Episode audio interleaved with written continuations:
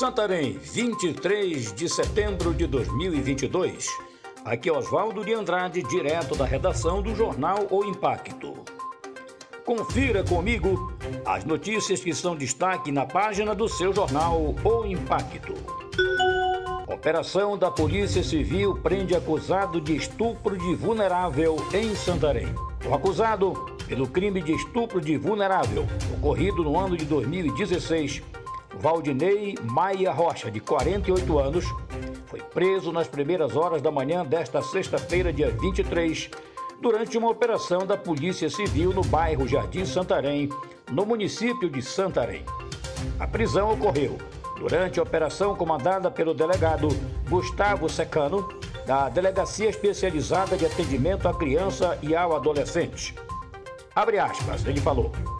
A sentença já havia saído e agora, na verdade, foi confirmada.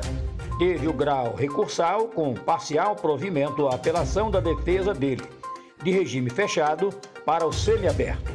O trabalho da polícia, mais uma vez, sendo feito na parte de hoje. Fecho aspas. Justiça dá prazo de 48 horas para que a organização administradora do Hospital Regional cumpra decisão sobre transparência.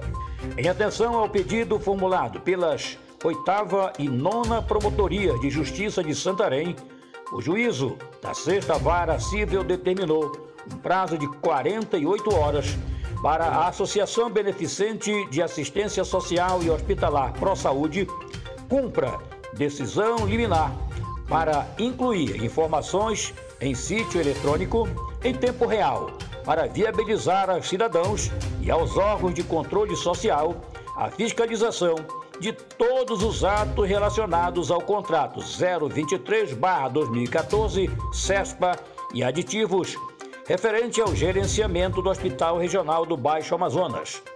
A decisão foi expedida no dia 20 de setembro, com prazo contando a partir da intimação. Caso não cumpra, foi determinado bloqueio judicial de 2 milhões de reais, além de delito de desobediência.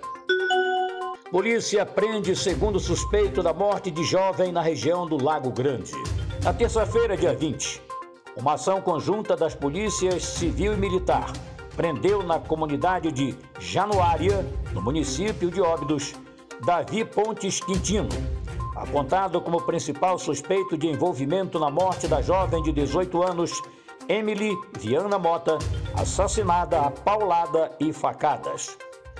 Com mais essa prisão, as investigações entram em uma nova fase para esclarecer as reais circunstâncias e motivação do crime, além da possível participação do irmão de Davi, o France Newton Quintino Natan, ex-namorado da vítima e mais um menor de idade.